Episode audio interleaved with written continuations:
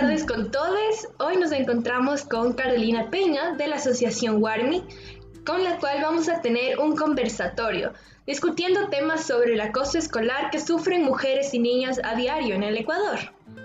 Entonces, Caro, ¿nos podrías por favor explicar un poco sobre qué hace Warmi? ¿Cuál es su objetivo?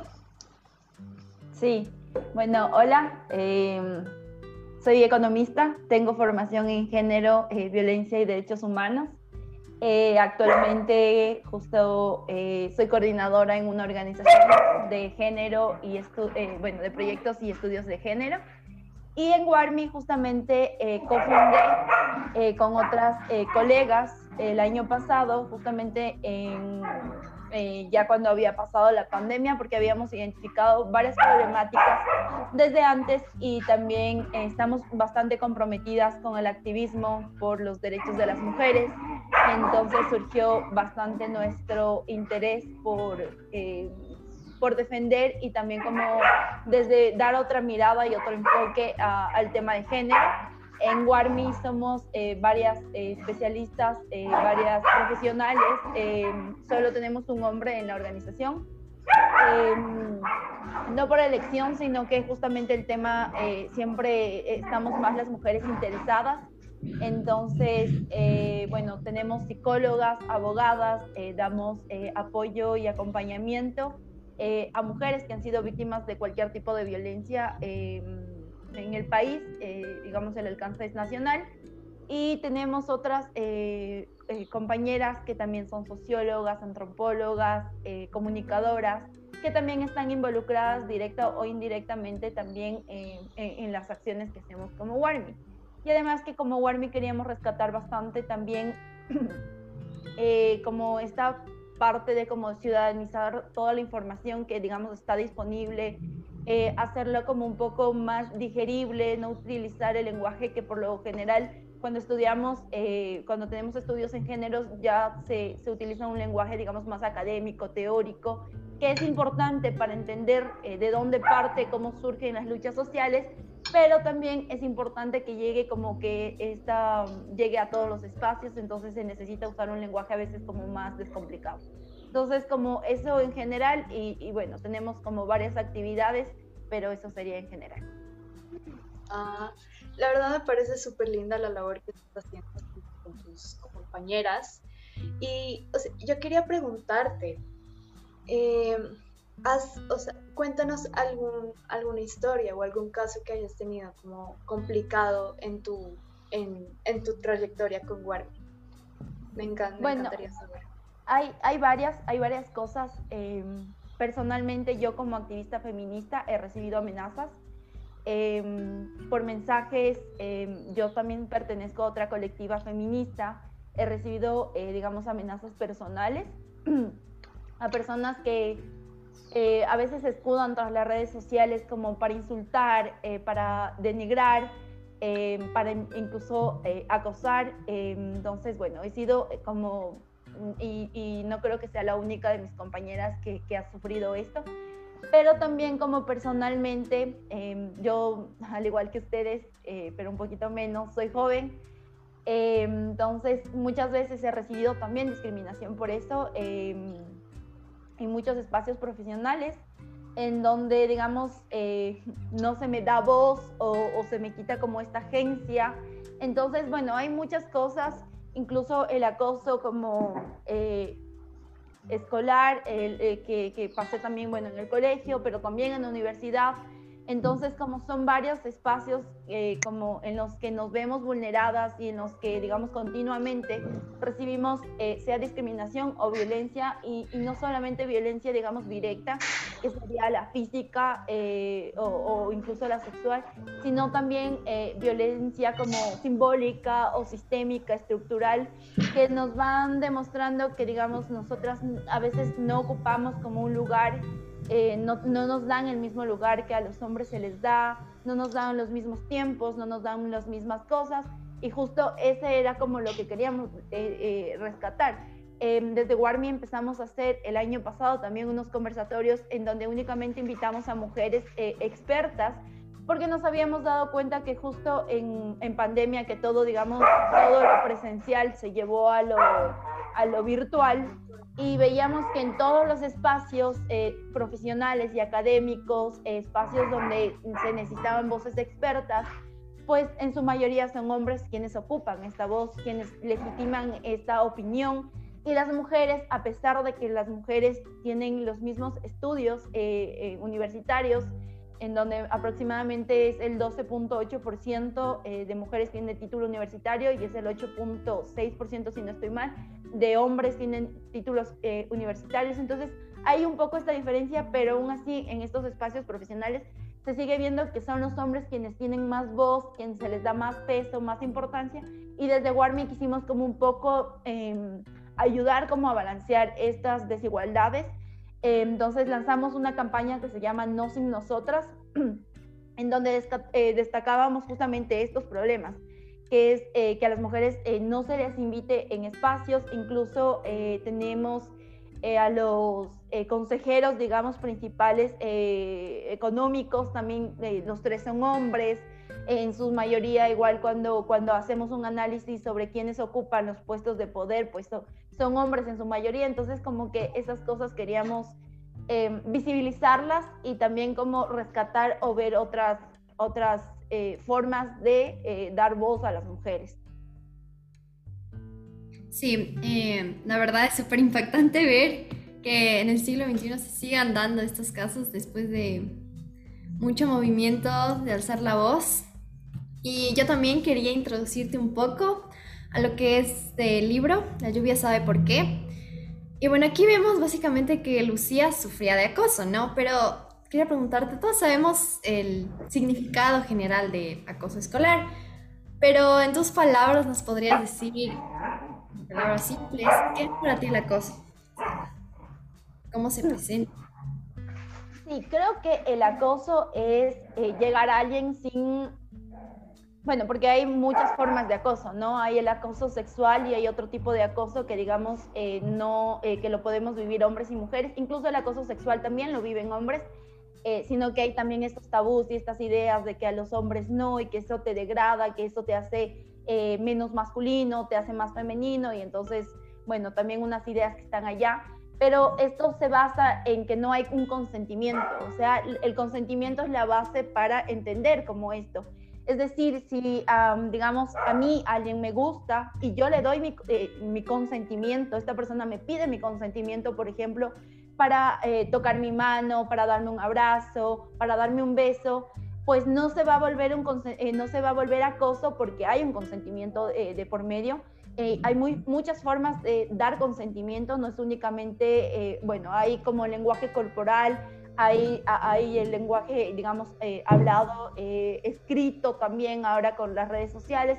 Hay varios lenguajes que se pueden interpretar, pero cuando no hay como un consentimiento de ninguna de estas maneras, pues se vuelve en acoso.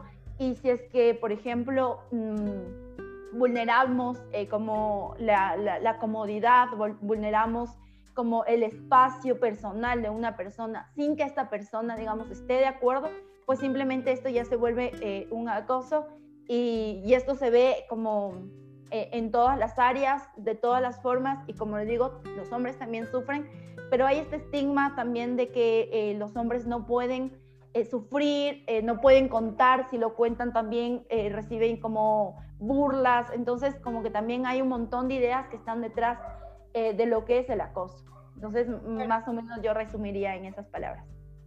Sí, como, como esa presión que le pone a los hombres de no, tienes que ser fuerte, tienes que ser varón.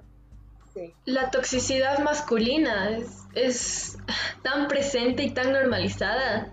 Y, bueno, justo en este mismo tema, como te comentamos un poco antes, Lucía pasa por todo este tipo de acosos. Y no es solo sus compañeros o personas mayores, donde llega un punto tal en el que ella está caminando y la gente la toca, como si fuera cuerpos de ellos. Entonces es bastante impactante, ¿no?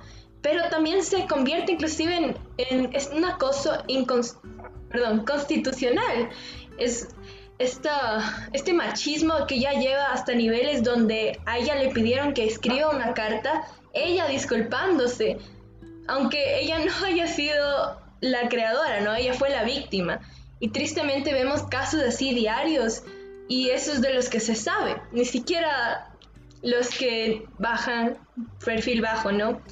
Entonces nosotros te queríamos preguntar también ¿Cuáles crees que son los pasos adecuados una vez que comenzamos a recibir este tipo de acoso que va escalando, ¿no? Comienza con halagos, comienza con todo este tipo de cosas sin consentimiento que a una le vuelven incómoda y puede escalar hasta abuso sexual. ¿Cuáles crees que son los pasos para poder erradicar, para poder combatir este tipo de abuso?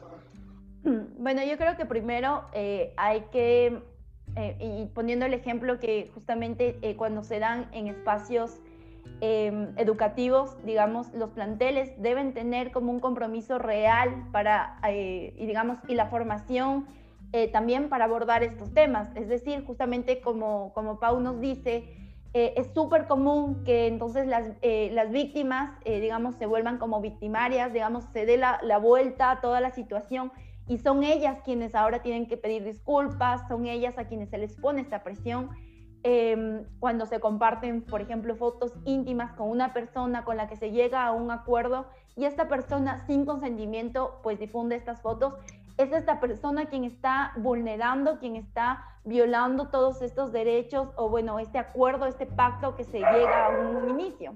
Entonces creo que lo primero es siempre eh, debe existir un compromiso eh, por parte de primero las autoridades, y eh, refiriéndonos a autoridades desde rector, vicerrector, em, em, em, psicólogos que también tienen los planteles, profesores, profesoras, que también están dentro de esta parte, digamos, administrativa, y también que se empiece como a formar desde los colegios como por qué esto está mal, pero no porque está mal, digamos, compartir eh, eh, contenido, digamos, que tú decides compartirlo, sino porque está mal vulnerar ese permiso que te han dado a ti para tener ese contenido. Eso es lo que está mal y no hay que darle como la vuelta de como eh, ustedes mujeres no deben exponerse, ustedes mujeres son las culpables por hacer esto, sino más bien poner la, la, responsabilidad en la persona que tiene la responsabilidad. Entonces, eh, creo que hay que hacer como una mirada de cómo, primero cambiar el discurso hacia perdón un momento. Justo decíamos, es muy importante el rol del colegio, pero también siento que es esencial el apoyo de los papás. Pero ¿qué pasa aquí cuando los papás no, no te están, no están apoyando, ¿no? A jóvenes, a mujeres ¿qué haces en ese caso, no? O sea, muy difícil, porque hay colegios que apoyan, ¿no? Pero... Y parece que se pierde, igual, se pierde mucho esta idea de que la víctima no es la que tiene la culpa. La víctima es, y en este caso específicamente ni siquiera Lucía dio sus fotos con consentimiento. Es más, la tomaron a ella. Y toda la situación, tal como nos comentaste, Caro, Paz se dio la vuelta. La chica llegó a un punto de depresión en el que se quería suicidar. Y con toda razón, porque el mundo sentía que estaba peleando ella sola, ¿no? Entonces, como te comentó Caro, eh, ¿qué podríamos hacernos sin apoyo? ¿Qué, ¿Qué se puede hacer? En el caso de no contar con una persona, o sea, lo ideal es tener una persona de confianza. No siempre van a ser los papás porque como dicen, a veces no tenemos la comunicación eh, que deberíamos eh, con nuestro papá y con nuestra mamá, digamos, no van a entender la situación y nos pueden poner en un papel también de eh, ponernos, digamos, vulnerables, exponernos incluso. entonces, tenemos que buscar a una persona que sea de confianza. En ese caso, si es que, por ejemplo, no vemos una persona de confianza en la familia, digamos, en la familia núcleo, papá, mamá, eh, hermano o hermana, pues buscar a alguien más, quizás una tía que sea de confianza, un tío que sea de confianza, una prima, una amiga que sea, digamos, cercana y que nos ayude. ¿Y qué hacer en ese caso? Pues presentar una denuncia. Eh, cuando hablamos de menores de edad, em, digamos, los delitos se vuelven mucho más graves. Eh, tenemos en el Código Orgánico Integral Penal em, Em, está penado, digamos, esto, está eh, regulado ya.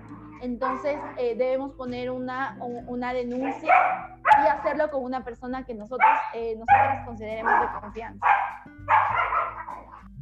Sí. Pues es que la verdad que, que cojan a una mujer y le digan como que es tu culpa eh, y que lo peor de todo es no tener ese apoyo, como ese apoyo emocional o ese apoyo en otra persona. La verdad sí es lamentable, es realmente lamentable. Pero cuéntanos, eh, em, es, es feo. Digamos que aparte del acoso escolar, ah, también yo he vivido el acoso callejero. O sea, el acoso callejero es otro que es bastante feo.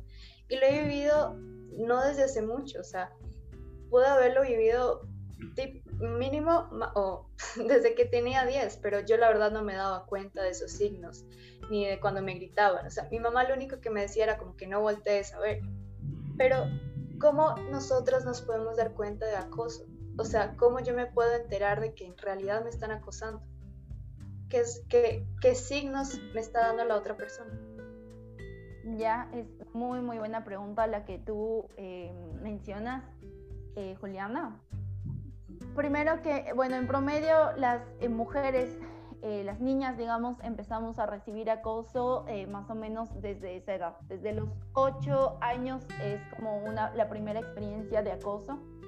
Em, entonces, como que sí debemos, eh, muchas veces nos, nos dicen como eh, que nosotras debemos ser quienes eh, no nos vistamos de tal manera, quienes, digamos, nos educan para cuidarnos nosotras, para no ser responsables nosotras, y no se hace como esta, no se hace esta devolución por otra parte, digamos, no se enseña a que está mal acosar, hacia hasta qué punto puedo llegar si es que la otra persona me lo permite, qué es el consentimiento, por ejemplo, eh, esas cosas son las que se deben abordar, eh, no únicamente a nosotras, digamos que, por lo general nos dicen como eh, no camines sola en la noche, no camines sola, no uses falda, no uses vestido, como que todos estos lenguajes, estas, em, digamos, enseñanzas están desde la niñez. a nosotras, digamos, nos siguen culpabilizando de como que si es que recibimos acoso fue porque estuvimos solas o porque estuvimos con falda o porque cualquier causa. Entonces, ¿cómo identificar cualquier eh, situación que a ti te ponga incómoda? Pues eso ya se puede considerar, digamos, eh, un acoso. Eh, porque justo como les comento, hay que diferenciar también este acoso sexual, que digamos que justamente tiene como fines sexuales, y fines sexuales es, por ejemplo, un tocamiento, digamos, tocar nuestro cuerpo, em, a, también juntar, que, que, una persona se nos junte como eh, sus partes íntimas contra las nuestras, las frote, eh, si es que nos quiere robar un beso, eso es acoso sexual, eh, cuando incluso si es un beso en la mejilla es un acoso sexual, porque es cualquier cosa que está, digamos, em, relacionado hacia nuestro cuerpo y donde no hay consentimiento. El acoso sexual también incluye, por ejemplo, cuando son silbidos, cuando son, em, em, digamos, estos mal llamados piropos, en donde a nosotras se nos degrada, se nos pone como en, en, una situación como inferior, nos hace, nos da miedo, nos pone en una situación como de inseguridad, de como algo me puede pasar, de esto puede escalar y, y entonces como que nos pone en una situación de vulnerabilidad. Toda situación que te ponga y te haga sentir que, que, es como que te sientes vulnerable y que está, eh, digamos, vulnerando tu, tu integridad eh, física, emocional, sexual, todo esto pues eh, se, puede incluir como acoso eh, sexual, pero también el acoso, el acoso digamos que conocemos únicamente como el acoso escolar, por ejemplo, que no siempre es con fines sexuales. Qué interesante, sí, tristemente uno se puede identificar tanto cuando no debería ser así, ¿no? Y de todas maneras, igual quería agregar, hoy vi una buena noticia que justo no la puedo encontrar, pero estaba indicando que ya se han autorizado algunos derechos más para las mujeres, ¿no? Que condenarían a estos agresores, que no siempre son hombres, pero en su mayoría tristemente sí. Y justo eso nos llevaba al siguiente tema, que Caro igual va a realizar la pregunta. Hoy en día es tan complicado gracias a todo el avance de la tecnología, existe incluso acoso cibernético, ¿no? Y como nos comentabas tristemente con tus propias experiencias, tienen esta máscara, no tienen este, este no me ven. que los cubre, ¿no? Que quién sabe quiénes son. Y esto es todo lo que sigue ocurriendo, ¿no? Lucía le llegan igual amenazas, dibujos obscenos de su propio cuerpo y hasta llega un punto eh, donde su hermana es víctima de esto. Y por eso, eh, para agregar un poco más al libro, esto se acaba con que al chico al que ella mandó la foto era el estereotipo, ¿no? El galán que terminó siendo un, abusador y ella le pide que tenga relaciones sexuales con ella para que la deje de molestar y ofrecerle este tipo de protección, ¿no? Entonces, eh, ahora Caro sigue con la pregunta. Sí, la verdad es muy, muy inquietante este tipo de temas porque a tan corta edad las mujeres, las niñas empiezan a experimentar eso. Y yo también quería introducir un poco, eh, se ha estado dando este tema de cuando tú estás en línea y hay mujeres que sufren en su casa y nadie las puede ayudar porque no saben. Y se dio un caso de que una chica hablaba con su mejor amiga y ella le hizo una seña de ayuda que la mejor amiga sabía. Entonces, quiero saber un poco de esto. ¿En, el Ecuador se está implementando algo de esto, como que ayuda, símbolos, señas? Sí, eh, gracias Caro y Pau. Em, bueno, justo como el caso del libro de Lucía en México, em, déjenme acordar el nombre porque se me acaba de ir, pero justo allá, Olimpia. Eh, Olimpia eh, fue una mujer de 19 años en donde recibió, em, donde aceptó grabar un video con su pareja eh, desde entonces con el que llevaba eh, como seis años de relación.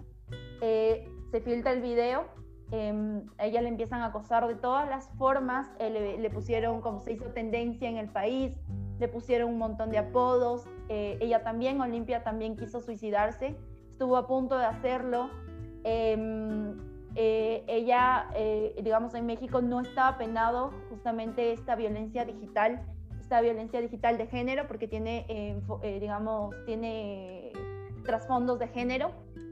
Y ella empezó una lucha que, que, tardó varios años, pero que justamente la ley Olimpia, eh, me parece que en el 2018 fue la primera vez que en un estado se aprobó, o en el 2019, y ahora se está luchando justamente para que se apruebe en todo y cada uno de los estados, para que los agresores o los, digamos, quienes eh, incumplan esto o, cometan este delito, eh, cumplan una pena hasta de tres años en la cárcel. Eh, porque están cometiendo un delito y eso pues se tiene que penar. Entonces, como este ejemplo de Lucía, em, ya hay un ejemplo así en, en, en, México.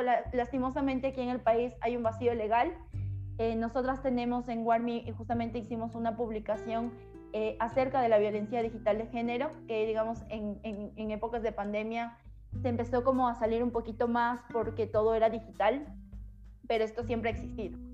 Em, hay algunas formas de, por ejemplo, eh, se hizo una campaña eh, el año pasado también, em, hacer videos, por ejemplo, sin, sin voz, en donde mujeres que si quizás están sufriendo, digamos, violencia de género puedan ver los contactos a donde eh, dirigirse. También se eh, crearon varios stickers, eh, ahora que en el WhatsApp se usa bastante como esta modalidad de mandarse stickers. Se mandaron, se, se, crearon también una línea de stickers en donde podías, digamos, si algo te estaba pasando, pues podías mandar un sticker y sabías que tenías que ayudar a esa persona porque estaba viviendo violencia de género. Entonces, si hay algunos códigos pero también, y supongo que en algunos casos, eh, muchas veces también se generan estos códigos, digamos, con personas cercanas, como por ejemplo, y, no sé si, y, me imagino que a ustedes también ya les ha pasado, que cuando salen con compañeras, quedan en verse, luego hay también esta forma de, decir, me avisas cuando llegues, o de enviar, por ejemplo, la ubicación eh, como para que te hagan seguimiento en caso de que si tomas un Uber, si tomas un taxi, mandar este tipo de ubicación en un grupo de WhatsApp de confianza. Entonces, como hay algunos, eh, digamos, códigos que son un poquito más em, conocidos como y también eh, publicados, y hay otros que son como más personales que se van generando entre amigas, entre grupos de conocidas y entre grupos, digamos, de apoyo.